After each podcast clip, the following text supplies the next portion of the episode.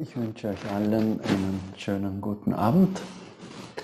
Äh, das ist jetzt der fünfte Abend von unserem Dharma-Studium. Und wie üblich beginnen wir mit einer kurzen Zusammenfassung vom vierten Abend. Und da hat sich der Heinrich bereit erklärt, äh, uns das mit uns zu teilen. Heinrich, ich gebe das Mikrofon an dich. Ja, die schlechte Nachricht ist, äh, ich habe die Notizen jetzt nicht gefunden, weil ich war in einem sehr schlimmen Stau und bin gerade erst hier angekommen. Alles dann aus dem, etwas aus dem Lot gebracht, aber ich freue mich sehr, dass ich zumindest eine Zeit lang hier bei euch sein kann, weil gleich muss ich mit den Kindern noch essen und dann verabschiede ich mich vielleicht heute, je nachdem. Ähm, wir hatten letztes Mal das Kapitel 3 hier aus dem Diamant Sutra, der erste Blitzstrahl, gelesen und besprochen. Und äh, wichtig in diesem Kapitel war für uns gewesen, ich muss mal hier so ein bisschen, ist ja doch sehr lang das Kapitel. Der erste Blitzstrahl. Hier. Und wenn die nicht zu zählende, unermessliche, unendlich große Anzahl der Wesen befreit ist, denken wir nicht, dass auch nur ein einziges Wesen befreit ist. War, glaube ich, so ein Abschnitt, den wir intensiv besprochen hatten. Das ist der erste Blitzstrahl. Dann haben wir darüber gesprochen, dass Titch Nathan das Diamantsutra hoffentlich geholfen hat, äh, im Wald pinkeln zu gehen. Das war auch ein wichtiger Punkt. Vorher konnte er das wohl nicht. Also er konnte nur in dafür geeigneten Toiletten oder in Gebäuden das ohne Scham oder äh, frei tun. Und er hat gelernt, beschreibt er jedenfalls in seinem Kommentar, auch durch dieses Sutra äh, die Natur als ein Wesen zu sehen, das vielleicht seinen äh, Urinstrahl als Geschenk auch wahrnimmt. Dann haben wir über Betteln gesprochen. Das war auch ein etwas längerer Abschnitt und über ein Lachsbrötchen, das man einem Bettler geben wollte, aber der Bettler wollte es offensichtlich nicht. Und da gab es dann so ein bisschen auch die Frage, wer ist der Bettler und wer ist das nicht? Und ich hatte gesagt, daran erinnere ich mich natürlich, dass Buddha ja auch ein Bettler war. Und jetzt kommen wir, glaube ich, zu einem der zentralen Punkte des letzten Termins. Der war, dass dieses Sutra die Botschaft verkündet von Nicht-Person, Nicht-Selbst, Nicht-Lebensspanne und auch nicht Fortleben. So als Grundlage für die Erkenntnis, die dann Manfred Seid ihr mal etwas still? Die dann Manfred zusammengefasst hat. Also der hat uns ja netterweise ein sehr schönes, ähm, eine sehr schöne Aufsicht gegeben zentraler Begriffe in diesem Sutra. Und die Grundlage ist, dass es dieses Sutra einen auffordert, seine Sichtweise auf sich und auf die Welt um einen herum grundlegend zu ändern. Und zwar es zu versuchen, wie die Welt ist, wenn man nicht in Begriffen von Selbst, Lebensspanne, Person und ich würde es mal sagen, Fortbestehen die Welt wahrnimmt.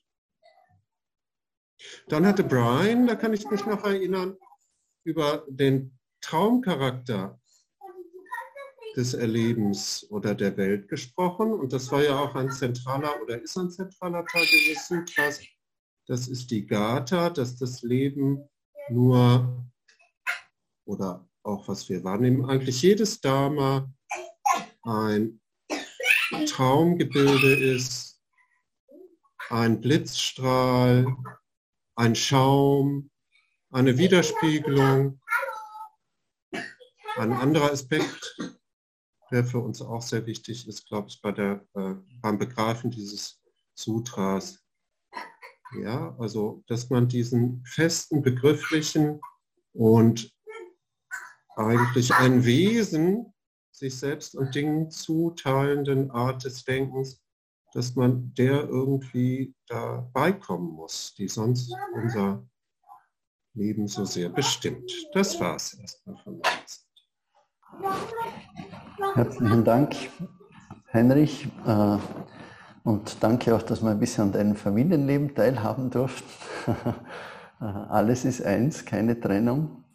Äh, mir ist es wirklich wichtig, dass wir hier am Anfang vom vierten Kapitel, dass wir möglichst uns klar sind über, den, über das dritte Kapitel, weil eigentlich ist das die Voraussetzung, um jetzt weiterzumachen. Und äh, ja, ich möchte es vielleicht für mich noch einmal so auf den Punkt bringen. Äh, eben Buddha lädt uns ein zu einer völlig anderen Wahrnehmung. Und wie es der Heinrich schon schön zusammengefasst hat, eine Wahrnehmung, die ohne diese scheinbar selbstverständlichen Begriffe wie Selbst, Leben, Lebensspanne, Seele auskommt.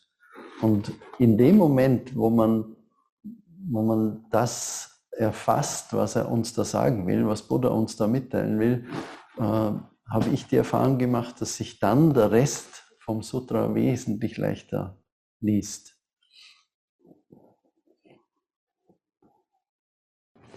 Also dann schlage ich vor, steigen wir ein. Kapitel 4, wir sind auf Seite 73. Das größte Geschenk. Überdies, Subhuti, wenn ein Bodhisattva sich in Freigebigkeit übt, dann stützt er sich auf kein Objekt. Das heißt, er stützt sich auf keine Form, keinen Klang, keinen Geruch, keinen Geschmack, kein Berührbares und kein Dharma, um Freigebigkeit zu üben.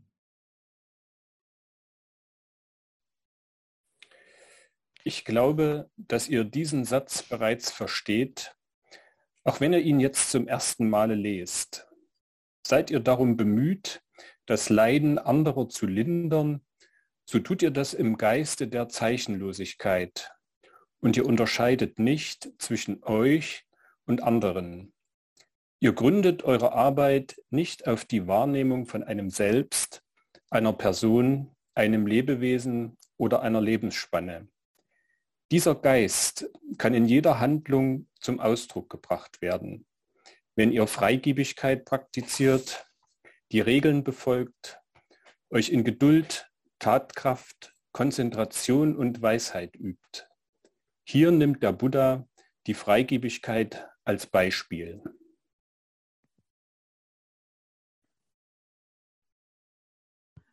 Es gibt drei Arten von Geschenken. Erstens das Geschenk der materiellen Mittel.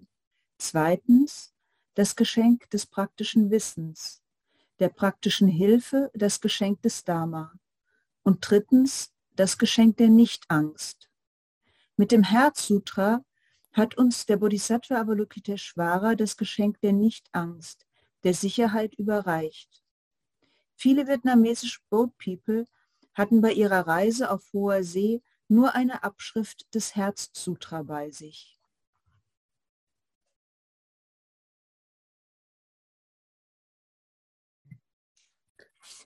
Rezitieren wir diesen Prajnaparamita-Text mit vollkommener Aufmerksamkeit, dann werden wir ohne Angst sein. Aber Lokitas Geschenk an uns ist ein Akt der Freigebigkeit, der nicht übertroffen werden kann. Praktiziert ein oder eine Bodhisattva Freigebigkeit, so handelt er oder sie aus dem Geist der Nichtangst heraus und ist nicht gebunden durch die vier falschen Wahrnehmungen. In dem Augenblick, in dem wir nicht in den vier falschen Wahrnehmungen verfangen sind, sind wir bereits in der Welt der Nichtangst. Falsche Wahrnehmungen entstehen aufgrund unserer Unwissenheit über die Natur der Wahrnehmungen. Wir erkennen nicht die wahre Natur von Form, Klang, Geruch, Geschmack, Berührbarem und Geistesobjekt und sind in unserer falschen Wahrnehmung verstrickt. Geben wir aber einem Menschen, der hungrig ist, zu essen, ohne ihm eine Menge Fragen zu stellen oder ihm zu erklären, dass wir gerade Freigebigkeit praktizieren, so handeln wir im Geist der Prashna Paramita und sind frei von falschen Wahrnehmungen. Normalerweise glauben die Menschen, dass Formen stabil und wirklich seien. Doch der Lehre des Buddha und auch den modernen Naturwissenschaften zufolge besteht Form nur aus leerem Raum. Alle Arten von Materie, seien es Felsen, Eisen oder Holz, setzen sich aus zahllosen Molekülen zusammen. Die wiederum aus zahllosen atomaren und subatomaren Teilchen bestehen, welche durch die elektromagnetischen Kräfte und die Kernkräfte zusammengehalten werden. Atome sind unermesslich leere Räume, in denen unendlich kleine Teilchen, Protonen, Elektronen, Neutronen usw. bei höchsten Geschwindigkeiten in unaufhörlicher Bewegung sind.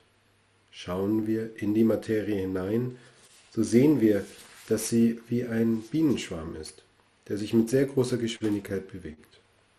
Elektronen umkreisen die Atomkerne mit 300.000 Kilometern in der Sekunde.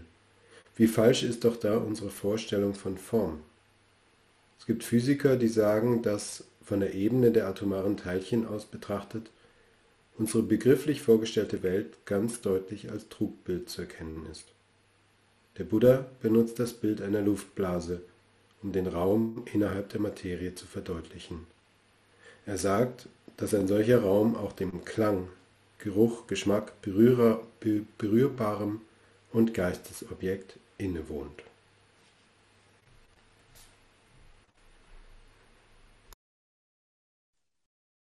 Weil wir diese sechs äh, Sinnesobjekte falsch wahrnehmen, entwickeln wir die falschen Wahrnehmungen von unserem Selbst, einer Person, einem Lebewesen und einer Lebensspanne.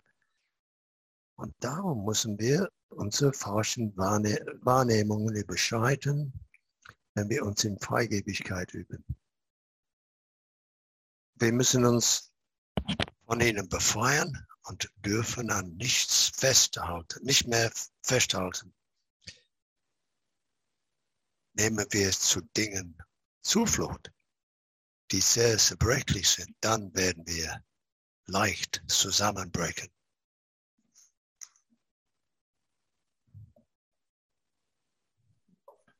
Ein Meditationszentrum zum Beispiel ist nur eine Form. In unserem alltäglichen Leben brauchen wir Form, aber wir müssen uns nicht an sie klammern.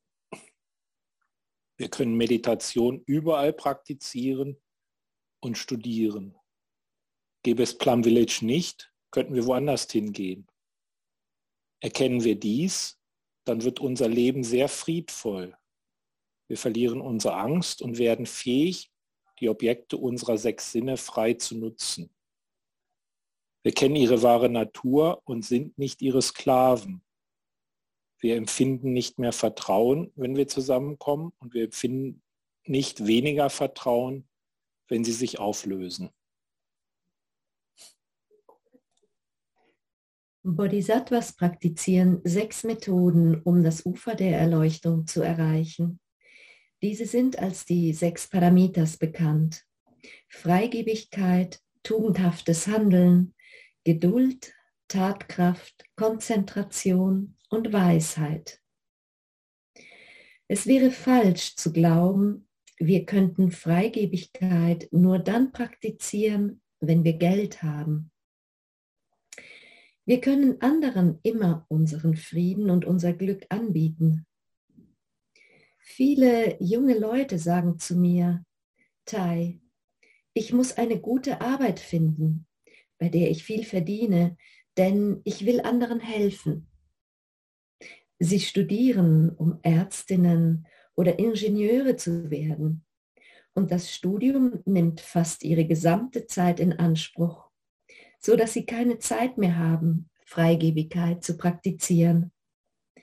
Und dann, nachdem sie Ärzte oder Ingenieurinnen geworden sind, sind sie noch beschäftigter, haben noch weniger Zeit, Freigebigkeit zu praktizieren.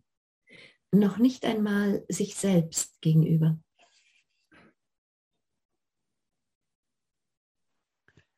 Das Subhuti ist der Geist, aus dem heraus der Bodhisattva Freigebigkeit praktizieren sollte. Ein Geist, der sich nicht auf Zeichen stützt. Warum?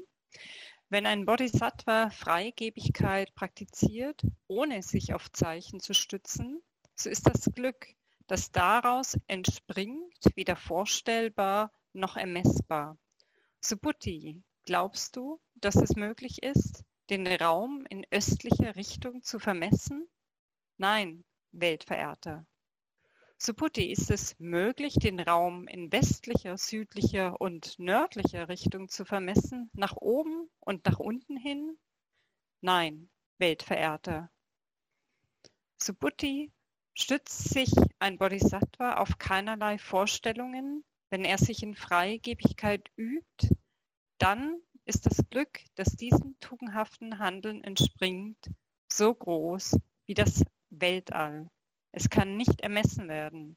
Subhuti, die Bodhisattvas, sollten ihren Geist in diese Belehrungen versenken und dort verweilen lassen.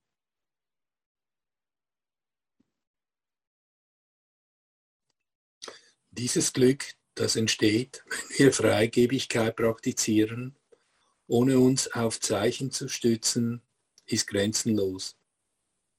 Wir sagen oft, dass die Früchte der Übung Frieden und Befreiung sind. Waschen wir ab und denken dabei an die, die es genießen, nichts zu tun, dann können wir nicht genießen, den Abwasch zu machen. Vielleicht haben wir danach ein paar saubere Teller, doch unser Glück ist ein kleiner ist kleiner als ein Teelöffel. Waschen wir jedoch mit einem klaren, friedvollen Geist ab, so wird unser Glück grenzenlos sein. Das ist bereits Befreiung. Die Worte in diesem Sutra sind ungemein eng mit unserem alltäglichen Leben verbunden. Vielen Dank, Werner, und danke an euch alle, die ihr gelesen habt. Äh, ich schlage vor, dass wir hier kurz mal unterbrechen. Äh, wie geht's dir mit diesem Text? Was kommt bei dir an? Was berührt dich oder irritiert dich? Lass uns doch ein bisschen drüber reden. Also was ich jetzt gerade gelesen habe über den Abwasch, hat mich sehr beeindruckt. Das heißt, ich kann auch glücklich werden, wenn ich viel abwasche und mich da konzentriere. Aber ich habe noch eine Frage am Anfang äh, auf Seite 78 oben äh, ein Geist, der sich nicht auf Zeichen stützt. Ich verstehe schon einigermaßen, was mit Zeichen gemeint ist, aber könnte man das vielleicht noch ein bisschen genauer definieren, was das alles beinhaltet? Äh, ihr kennt ja unsere Spielregeln. Fragen richten sich zunächst mal immer an alle. Gibt es jemand, der zum Thema Zeichenlosigkeit uns etwas sagen möchte?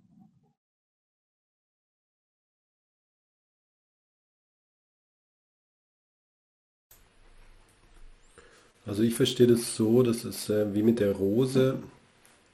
Eine Rose ist keine Rose. Also wenn man sich auf Zeichen stützt, dann sieht man die Rose durch die Idee, das Zeichen der Rose. Und die Zeichenlosigkeit ist der Zugang zur Welt, der unvermittelter irgendwie ist, ohne die, ohne die Zeichen, die oft mit Sprache verbunden sind.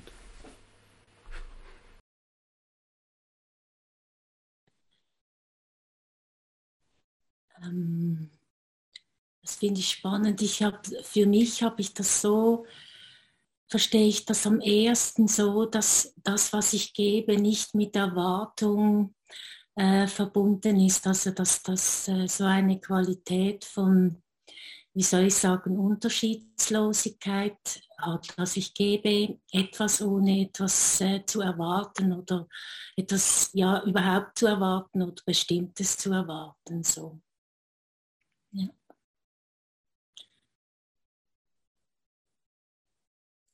Also für mich ähm, reduziert sich das auch auf Schriftzeichen und aus Schriftzeichen kann ich wiederum Begriffe bilden und diese Begriffe ähm, legen mich fest oder führen mich in eine bestimmte Richtung und ähm, freigebig sein heißt dann also auch frei von solchen ja, Verbindungen, Verknüpfungen an Begriffe und Schriftzeichen zu sein. Also so würde ich das jetzt verstehen.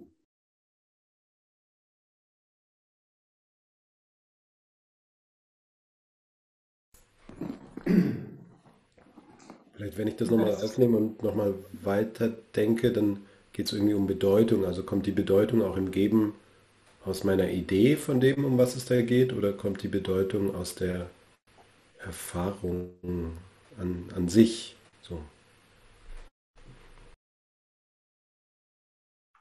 Was für mich da auch noch drinnen ist, ist das Innen und Außen.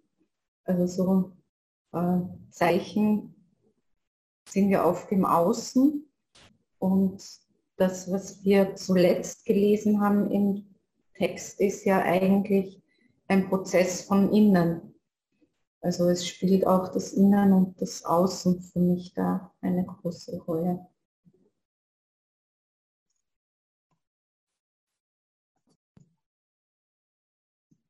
Ja, für mich ist die Zeichenlosigkeit das, dass ich mir Vorstellungen mache von wie etwas ist oder wie etwas sein könnte oder eine vielleicht eine, auch eine Verknüpfung herstelle.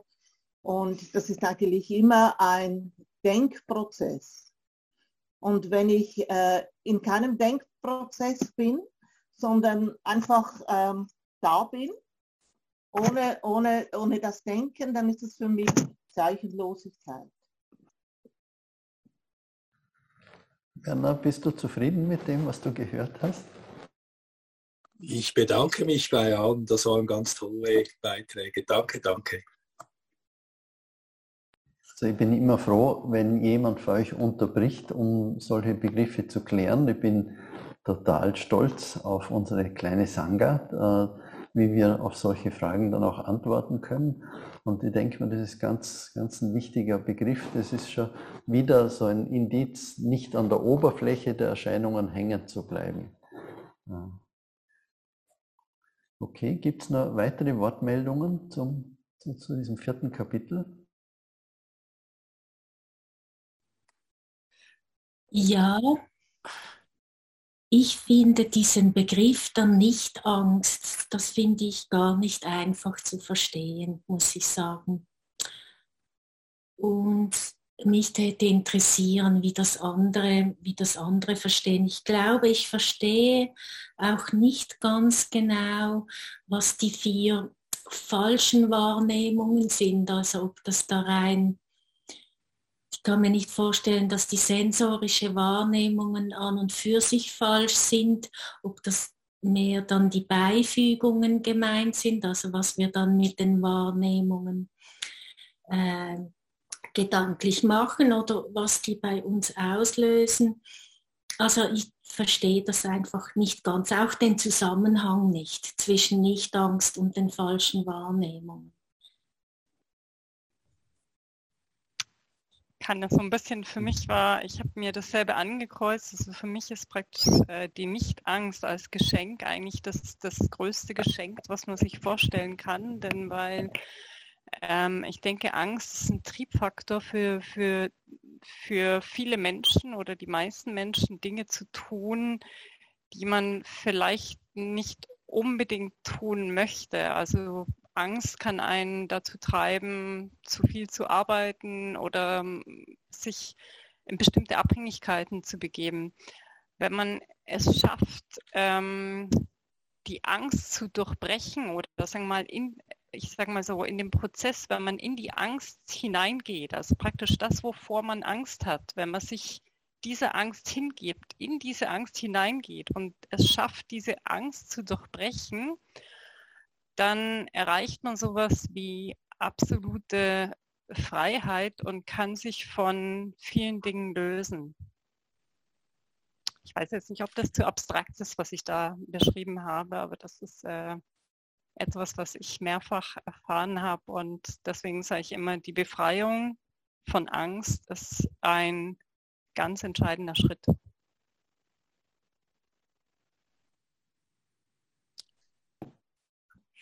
Für mich ist oh. die, die, einer der wichtigsten Punkte in diesem Kapitel, äh, dieser Paragraph auf, in der Mitte von Seite 75. Normalerweise glauben die Menschen, dass Formen stabil und wirklich seien.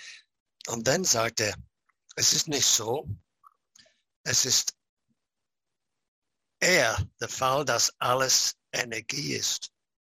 Und das, das stimmt natürlich mit der modernen Quantenphysik über, Physik überein.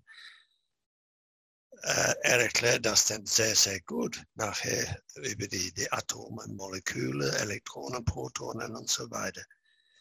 Und dann kommt man langsam oder sofort, je nachdem, zu, zu dieser Akzeptanz, die, die absolut notwendig ist, um diese Angst zu verlieren in dem Glauben, dass wir eine Form sind, dass uns etwas passieren kann. Wir sind Teil von einem, einem riesigen, wenn man so will, Netzwerk von, von ja, Molekülen, Atomen und so weiter.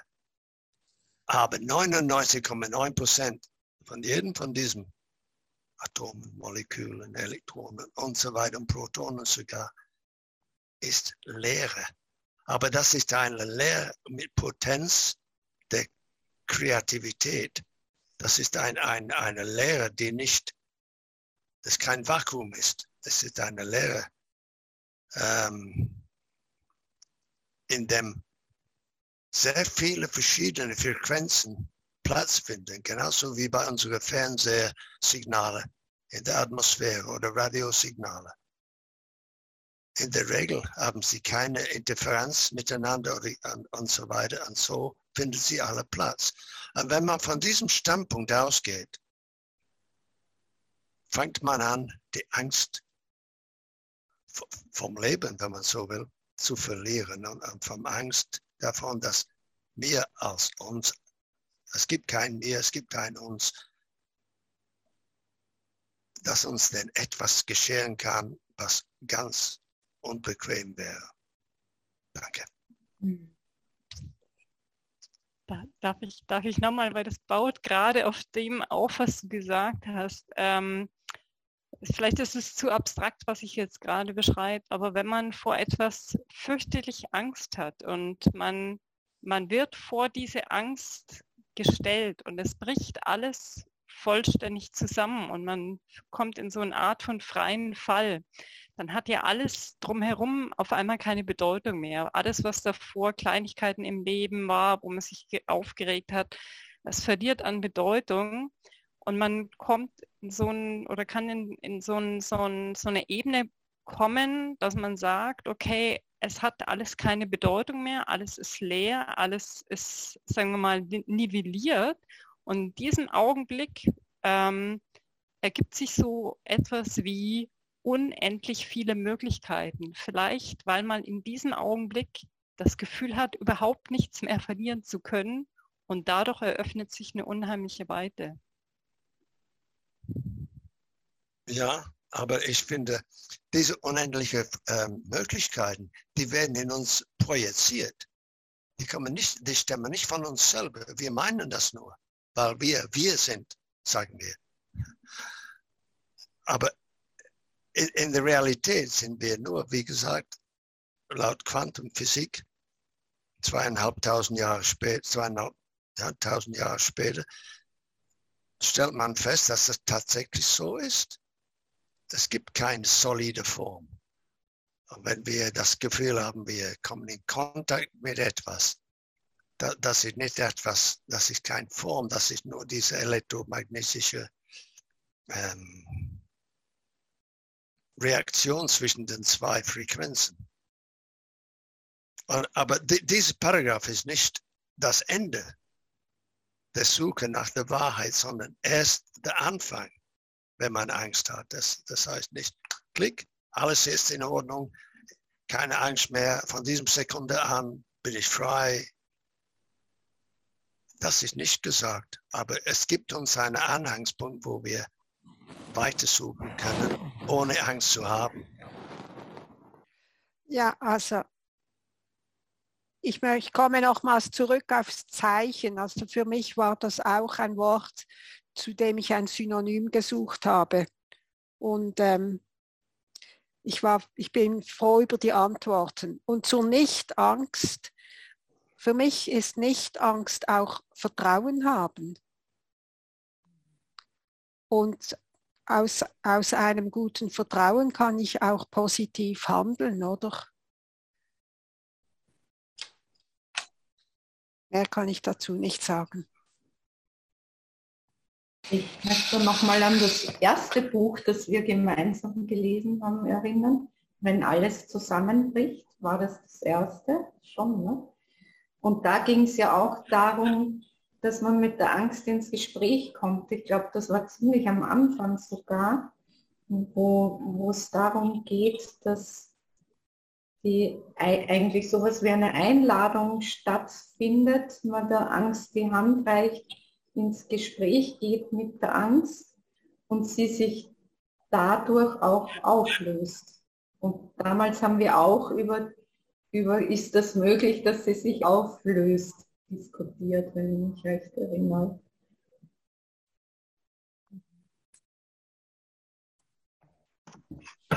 Aber vielleicht müssen wir noch unterscheiden, weil es gibt ja auch eine Angst, die einfach geschieht. Also in Gefahr äh, reagiert der Körper, die kann man nicht einfach wegdenken, äh, die, es reagiert einfach.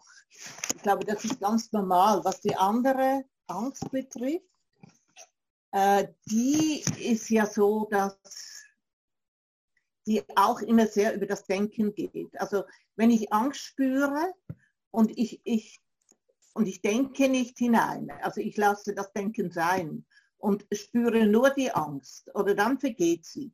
Aber das Denken ist wie das Feuer, das die Angst an, antreibt.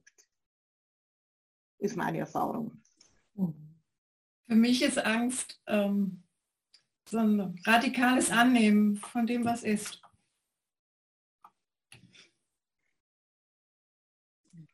Ja, und das, was die Eva gerade gesagt hat, das erinnert mich an die Geschichte von dem Buddha, wo er die zwei Pfeile nennt. Der erste Pfeil ist die Angst oder der Schmerz, das, was uns gerade betrifft.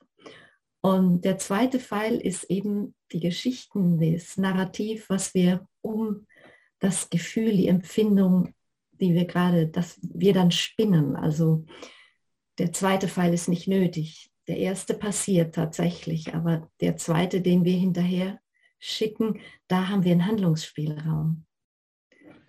Und in dem Sinne verstehe ich nicht Angst, nicht als keine Angst, sondern als keine Angst vor der Angst. Hm. Das ist so der, der Teil nochmal. Und das wäre dann auch eigentlich wieder dieses Vertrauen. Also ich würde das in dem Kontext von dem Sutra auch die Nicht-Angst sehr stark als Vertrauen in etwas sehen, was wir nicht kennen.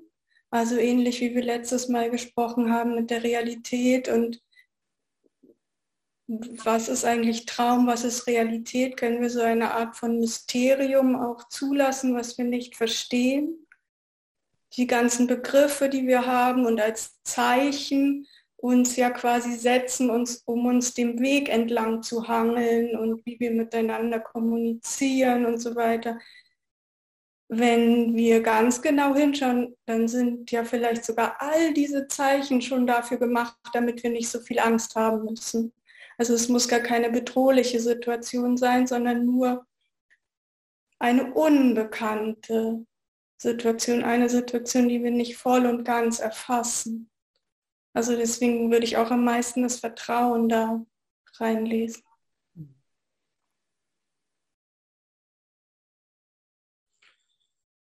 Für mich ist Angst etwas, das ich fühle im Körper so und das, das drückt sich so aus, dass die Energie sich zusammen oder zurückzieht. Das erlebe ich immer so.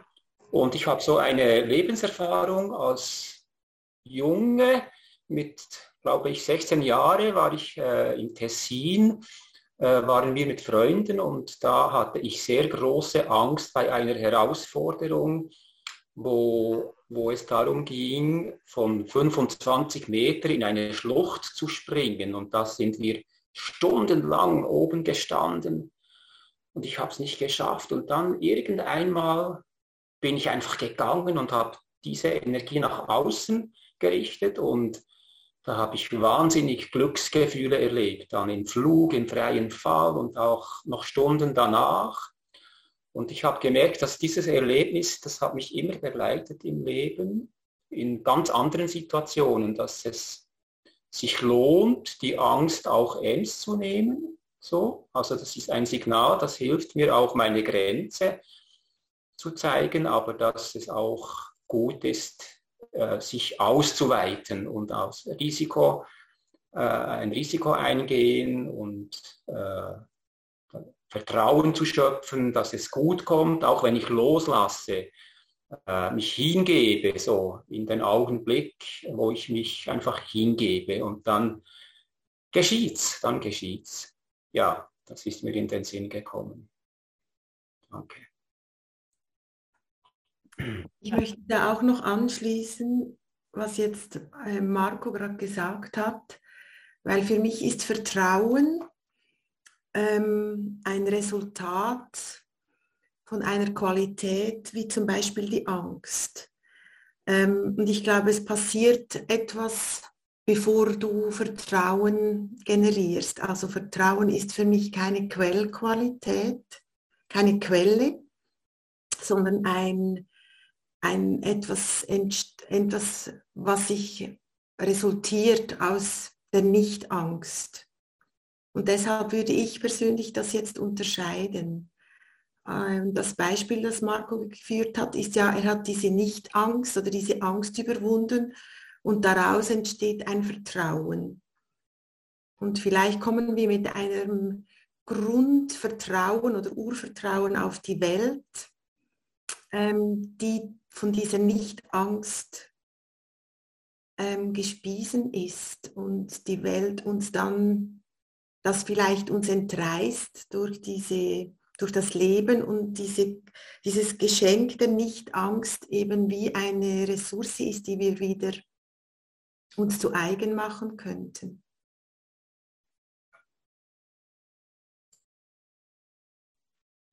Ja, und ich denke auch, also auch nochmal auf das vom, vom Marco ähm, zurückkommt, wenn man Angst ist ja wie eine Herausforderung, wo man an, an ein Hindernis stößt. Und immer wenn man an ein Hindernis stößt oder Angst vor etwas hat, dann denke ich mir, dann ist es eine Herausforderung, die das Leben an uns stellt, damit wir uns erweitern können, also damit wir dazulernen können. Also das heißt, wir haben Angst vor etwas und dadurch, dass wir an etwas anstoßen, können wir lernen, was müssen wir in unserem Leben uns aneignen, damit wir eben diese Angst eigentlich nicht mehr haben oder durchbrechen können. Und die Hilfe dazu ist praktisch, ja, wie du gesagt hast, ein zunehmendes Vertrauen zu entwickeln, dass man eigentlich die Fähigkeit dazu hat. Ich finde das auch noch was. ganz spannend, Entschuldigung, eine ganz nee, spannende Überlegung von der Andrea, dass man mit einem Urvertrauen auf die Welt kommt und äh, das lässt sich vielleicht auch beobachten bei den Menschen, wenn sie auf die Welt kommen, äh, haben sie ja eigentlich keine Angst, zumindest kann kann man das so nicht feststellen, ob das nicht vielleicht auch damit zusammenhängt, dass sie ja ähm, noch nicht das Bewusstsein haben wie wir äh, und dass sie noch nicht so in Konzepten, also Zeichen, die haben sie noch gar nicht. Das heißt, sie sind im Prinzip, also wenn wir auf die Welt kommen, sind wir in dieser Welt der Zeichenlosigkeit und dadurch auch Angstlosigkeit. Ich finde das noch spannend, ob das nicht auch dann einen Zusammenhang hat mit dem Herz Sutra, wovon Nichtform äh, und der Lehre gesprochen wird, dass wir die ursprünglich alle mitbringen und eben, wenn sich unser Bewusstsein entwickelt, dann entstehen auch die Zeichen, die unendlich vielen Zeichen, die wir haben. Und die brauchen wir auch. Aber je weiter wir fortschreiten im Leben, desto äh, eher desto leichter wird es uns dann auch geschenkt, als Menschen, die wir sind, das, als Potenzial, das wir haben, äh, immer mehr zu begreifen, dass diese Zeichen letztendlich auch Trugschlüsse sind, wie der Vanya das gestern gesagt hat. Er hat äh, Albert Einstein zitiert, so habe ich das verstanden, und gesagt, ähm, dass wir eigentlich, ja, dass alles, was wir wahrnehmen, eigentlich so, wie wir es wahrnehmen, ein Trugschluss ist. Und da sah ich so einen Zusammenhang auch wieder mit dem Herzsutra oder mit dem Konzept des Urvertrauens, der Zeichenlosigkeit. Hm.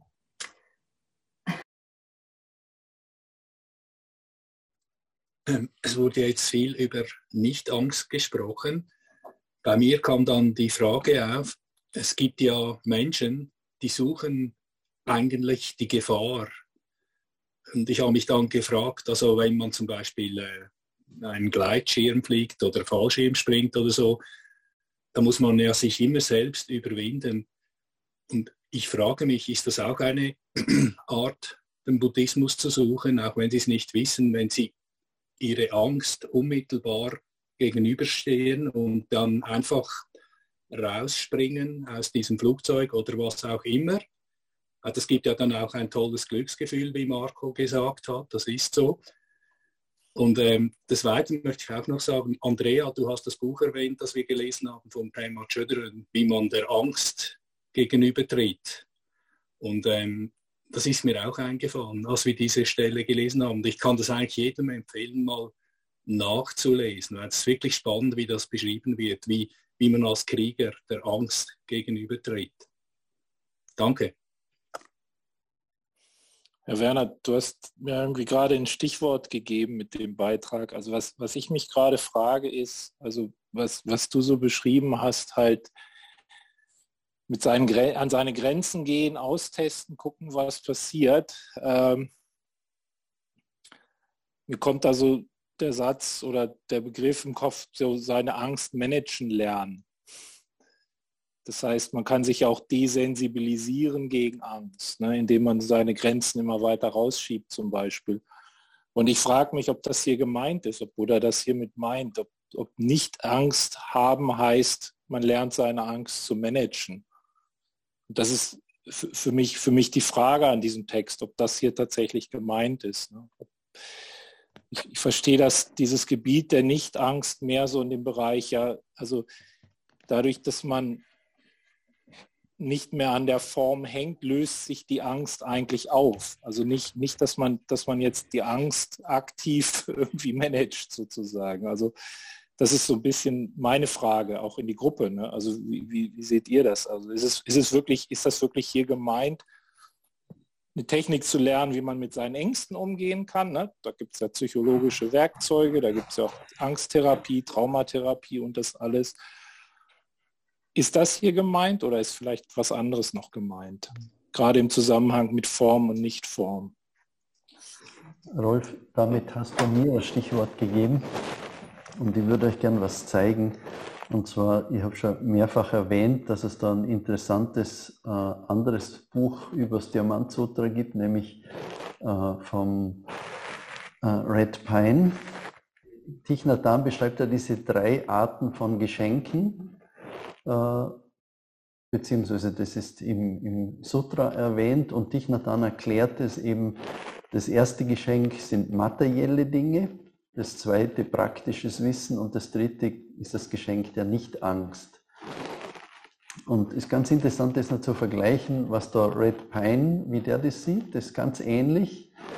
Äh, Red Pine sagt, das erste Geschenk materielle Dinge, eben zum Beispiel, wenn man Essen, Kleidung oder Medizin schenkt. Also etwas, das man angreifen kann, äh, etwas Materielles. Die zweite Art von Geschenk ist, was jetzt Thich Nhat praktisches Wissen nennt, nennt er äh, Red Pine emotionales, zum Beispiel Komfort oder Schutz.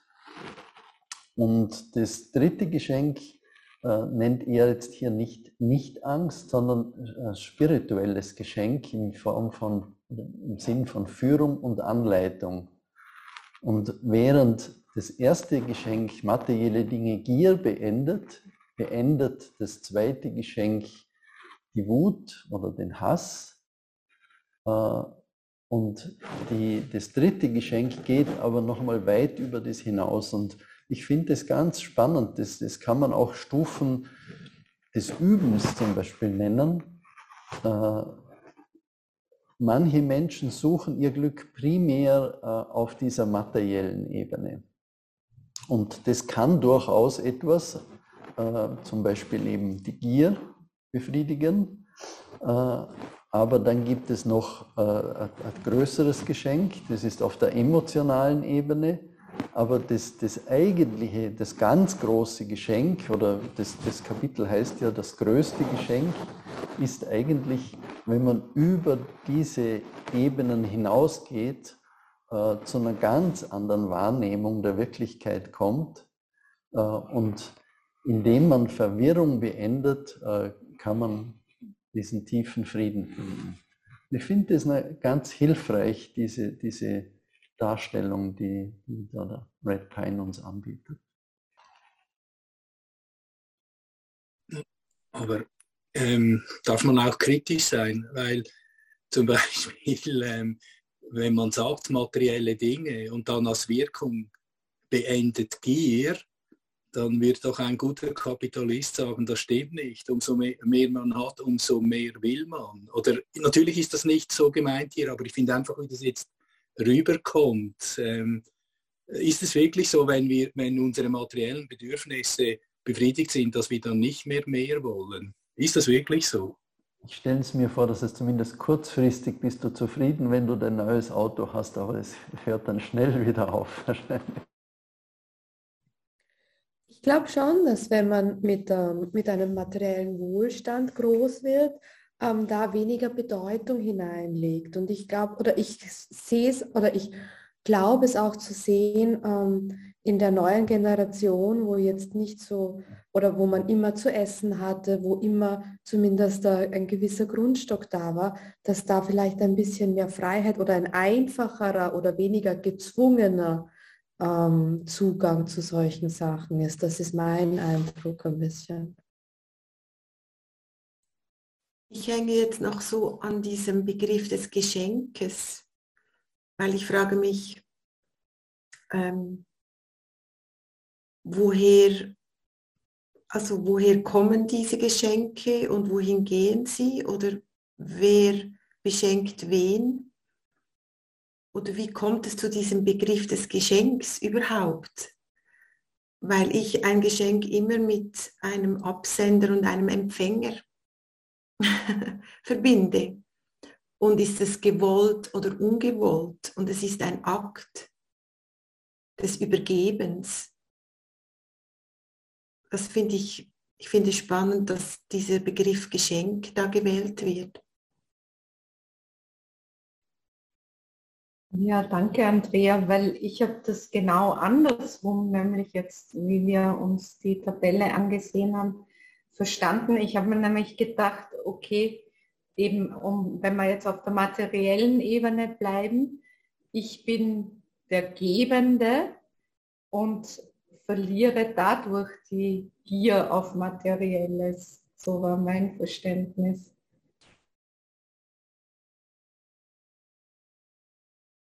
Ich möchte gern eine, einen Gedanken teilen, der hat jetzt aber mit Geschenk und Angst insofern nicht direkt etwas zu tun, aber ich habe jetzt gerade gedacht, wir sagen oft, dass die Quantenphysik heute beweist, dass es die Lehre gibt oder dass alles leer ist. Und jetzt habe ich das mal umgekehrt und sage mir, 2500 Jahre vor also wo, da, wo Buddha Shakyamuni gelebt hat, hat er bewiesen, dass die Quantenphysik recht hat. Und denke aber, interessant, wie ich selber reagiere, wenn ich jetzt an das Herzsutra beim Rezitieren in Kontakt komme, da geschieht in meinem Geiste eine Erlösung. Wenn ich aber ein Buch über Quantenphysik lese, da passiert bei mir immer noch im Begrifflichen mhm. eine Erlösung. Und das finde ich so interessant. Sobald wir beim Herzsutra verweilen, entfallen alle die Begriffe ich, ich will, ich will nicht oder Verwirrung. Und sobald wir wieder in die Ich-Welt gehen, verlieren wir uns wieder in diesen, diesen Begriffen und verlieren aber ganz schnell auch wieder, was hat eigentlich Buddha Shakyamuni erfahren? Nämlich durch den Geist, durch Forschen hat er eigentlich uns das Herzsutra geschenkt. Und immer diese Balance zu halten, finde ich eine große Herausforderung.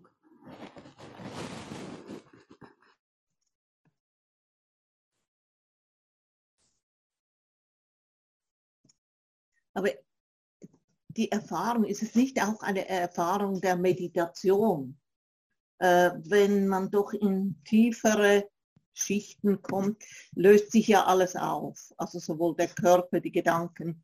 Es ist da etwas wie, es ist schwierig zu beschreiben, aber man könnte es vielleicht Lehre oder Bewusstsein sagen. Ist es nicht auch eine Erfahrung, die ähm, das beschreibt? Also diese Relativität in der Erfahrung, äh, wenn man nachher darüber nachdenkt, merkt man, wie relativ diese alle diese Vorstellungen sind. Und dass es dann noch eine andere Ebene gibt.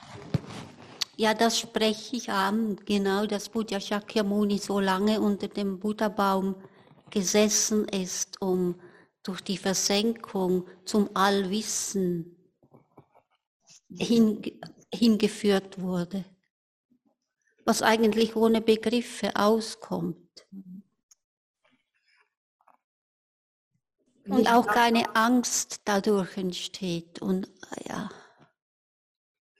dass eben eigentlich das, das, das Sitzen so wichtig ist, nebst dem darüber sprechen, dass wir uns nicht in den Begriffen wieder verfangen.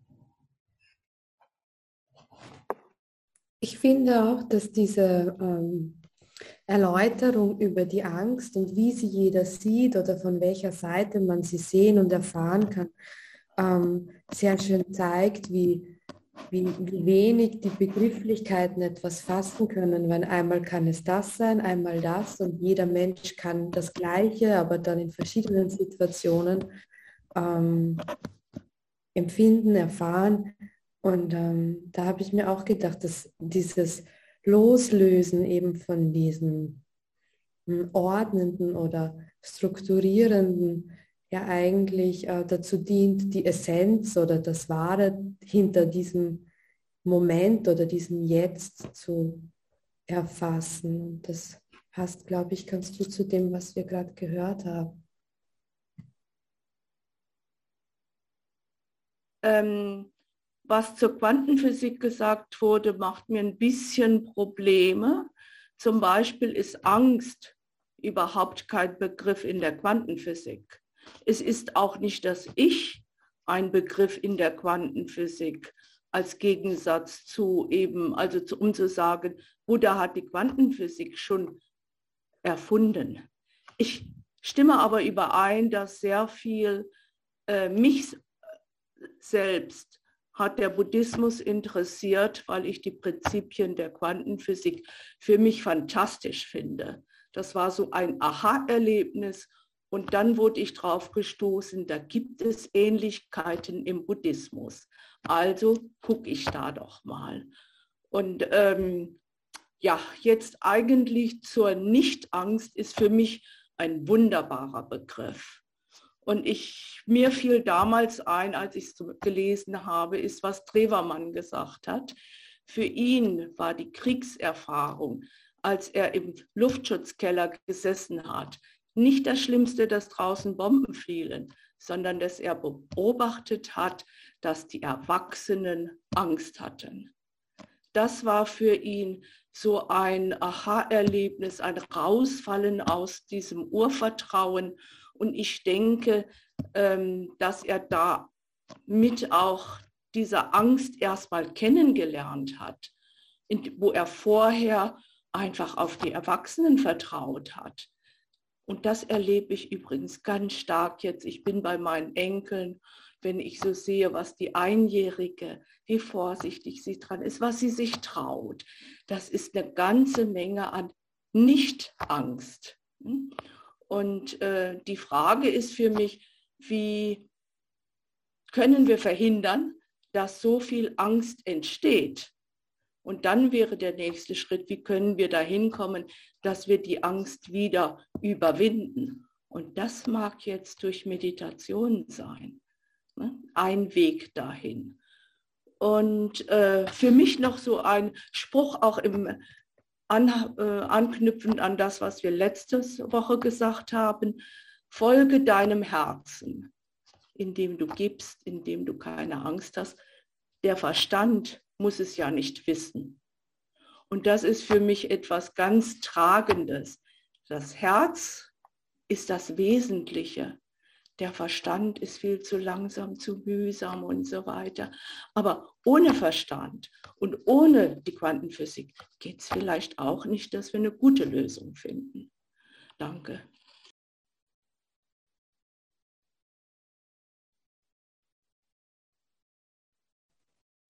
Danke, Gerda. Sehr schön.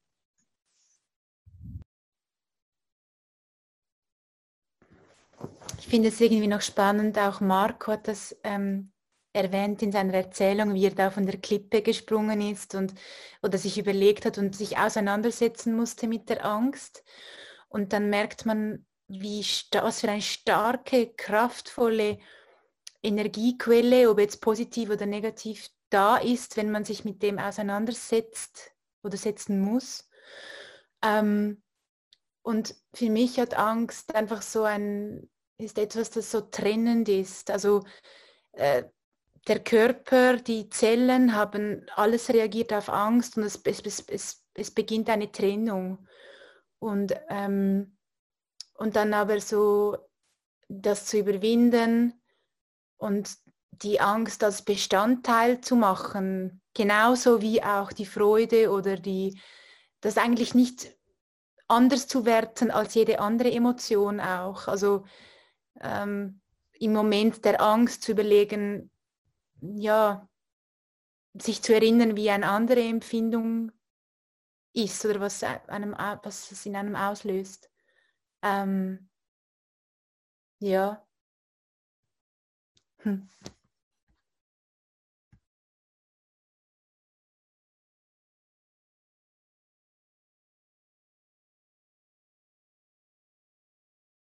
Ähm, mir fällt einfach dazu noch eine Geschichte ein. Das ist eigentlich so eine, so eine amerikanische Short Story. Und ich weiß nicht, ob ich das kurz beschreiben kann. Es geht darum, eine Lehrerin muss äh, vor ihren Schülern demonstrieren, dass, ähm, dass eine Schlange eigentlich keine Angst auslöst. Und sie ist mit ihren Schülern in so einem äh, Naturmuseum und es passiert dann genau das Gegenteil. Also sie hat panische Angst vor dieser Schlange und die Schüler realisieren alle, also wie fürchterlich sie zum Schreien anfängt und eigentlich das Ganze ins Gegenteil schlägt.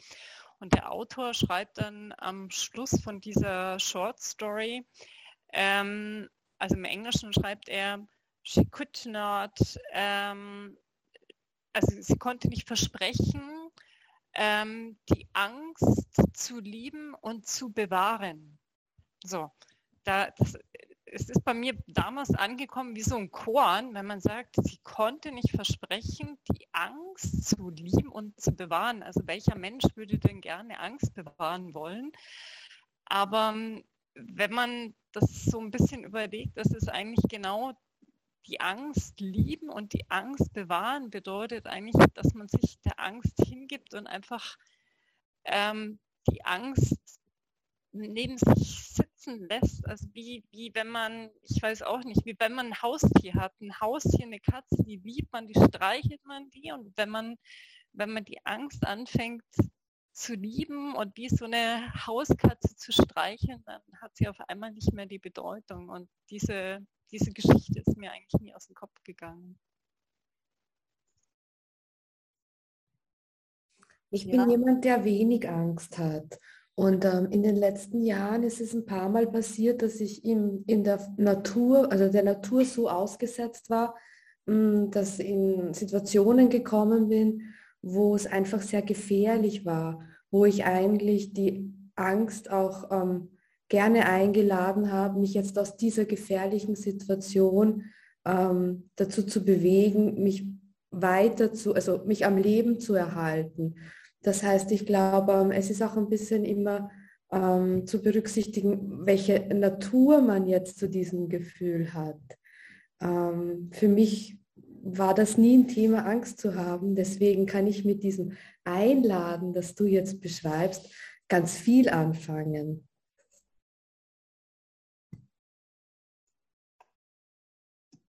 Äh, ich glaube einfach, man, es, man muss das mit der Angst wahrscheinlich ein bisschen differenziert sehen, weil es gibt ja auch Menschen, die haben absolut keine Angst. Sie leben sehr gefährlich und äh, man könnte sagen, das ist jetzt nicht das, wahrscheinlich Titschnakat gemeint hat. Und dann ist es ja mit den Emotionen so, dass die, es geht darum, sich nicht an die Emotionen zu hängen. Also Freude, Angst, vielleicht auch Wut kann auch mal ganz gut sein. Äh, aber nicht dabei zu bleiben, sondern sie, sie vergehen zu lassen, also nicht anzuhängen. Und das macht ja das lebendige Leben aus. Äh, aber wenn man natürlich da, darin verhaftet bleibt, dann äh, kann Angst sehr unangenehm werden. Aber ich glaube auch, Angst ist etwas völlig Natürliches. In gewissen Momenten ist Angst äh, auch sehr wichtig.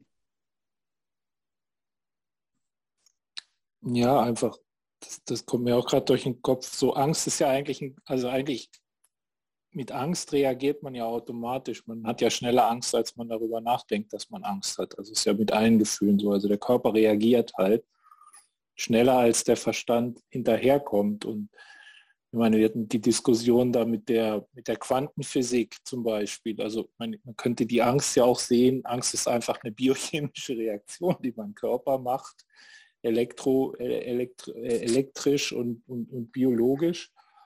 Und äh, erst mit dem Denken, mit dem, mit dem darüber nachdenken, mit dem Einordnen, mit dem Ganzen eine Form geben, fange ich, fang ich an, die Angst eigentlich festzuhalten. So ist jetzt meine Vorstellung. Also wir, wir haben jetzt gerade so über die Angst geredet, als wäre es eine Person, ne? als wäre es irgendwie so, so, eine, so irgendwas wirklich, wirklich fest Bestehendes. Aber es ist ja nach, so wie ich jetzt Buddha verstehe, es ist ja etwas, etwas, etwas Vergängliches. Es ist ja etwas, was Ursache und Wirkung hat. Also Ursache und dann kommt die Angst und es geht dann wieder vorbei. Ne? Also es ist ja nichts, nichts eigentlich, keine feste Form, die Angst. Ich ich habe ein bisschen Schwierigkeiten mit einem Aspekt, also was jetzt Gerda zum Beispiel gesagt hat und was wir auch schon ähm, vorher gesagt haben, Kinder kommen vielleicht erstmal ohne Angst auf die Welt, aber dann sehen sie einfach zum Beispiel Erwachsene im Kriegsgeschehen.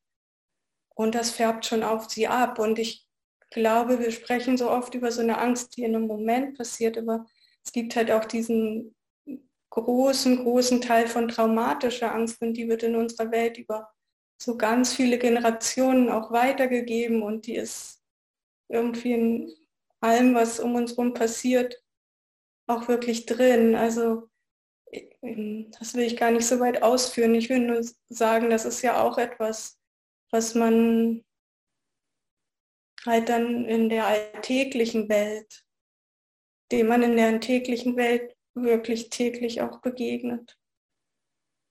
Danke. Ja, Lale, da würde ich auch gerne was dazu sagen. Äh, die, die, ich habe mal den Spruch gehört, Angst entsteht dann, wenn man etwas kontrollieren will, das man nicht kontrollieren kann. Und äh, das hat mir sehr geholfen, eigentlich äh, mit Angst anders umzugehen. Ich habe äh, viele Jahre lang an starken Ängsten gelitten und das war ganz eine schwierige Zeit in meinem Leben. Und äh, ich hätte mit dieser Diskussion wahrscheinlich gar nicht viel anfangen können. Äh, mein einziges Ziel war, diese Angst irgendwie loszuwerden. Ich habe alles Mögliche versucht, es hat alles nicht funktioniert. Und äh, das war sicher ein wesentlicher Faktor, warum ich begonnen habe, mich mit dem Dharma und Buddhismus zu beschäftigen. Und da komme ich jetzt zum Geschenk der Nicht-Angst. Äh, zuerst muss man die Angst einmal annehmen als eine Realität. Das ist so meine Erfahrung. Äh, und, und dann gibt es die Möglichkeit, über die Angst hinauszugehen. Und zwar nicht durch irgendwelche Cheats oder Tricks oder, oder Techniken, sondern das ist eigentlich die Einladung vom Buddhismus, da ganz tief hineinzugehen und zu schauen, wer bin ich eigentlich? Äh, und, und diese ganzen Konzepte zu hinterfragen. Und eben, da sind wir wieder bei diesen Wahrnehmungen vom Selbst und vom Leben und der Lebensspanne und der Seele. Und mir kommt vor, das ist meine Erfahrung, dass das eigentlich sind diese ganzen Schwierigkeiten und Hindernisse, die uns im Leben begegnen, das sind ungehobene, noch ungehobene Schätze, für die wir unglaublich dankbar sein können, aber wir können sie nur auspacken, wenn wir stehen bleiben und uns dem widmen und dem zuhorchen, äh, schauen, was will es uns sagen, was sagt es uns über die Wirklichkeit und bereit sein, eben nicht auf dieser oberflächlichen Ebene von materiellen Dingen oder von Komfort und Bequemlichkeit stehen zu bleiben, sondern noch tiefer zu tauchen. Und vielleicht ist es gar nicht möglich, tiefer in die Spiritualität einzudringen, ohne dass wir mit so schweren Schicksalsschlägen oder, oder ja, Schwierigkeiten konfrontiert sind, weil dort ist eigentlich die Energie drin, die uns hilft, den Weg zu gehen.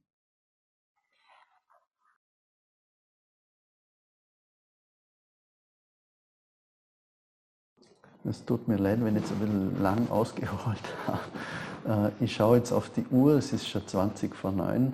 Äh, ich möchte Ihnen gern äh, eine Frage erklären, die die Andrea gestellt hat. Wieso reden wir jetzt, eigentlich reden wir über Angst, wieso reden wir über Geschenke?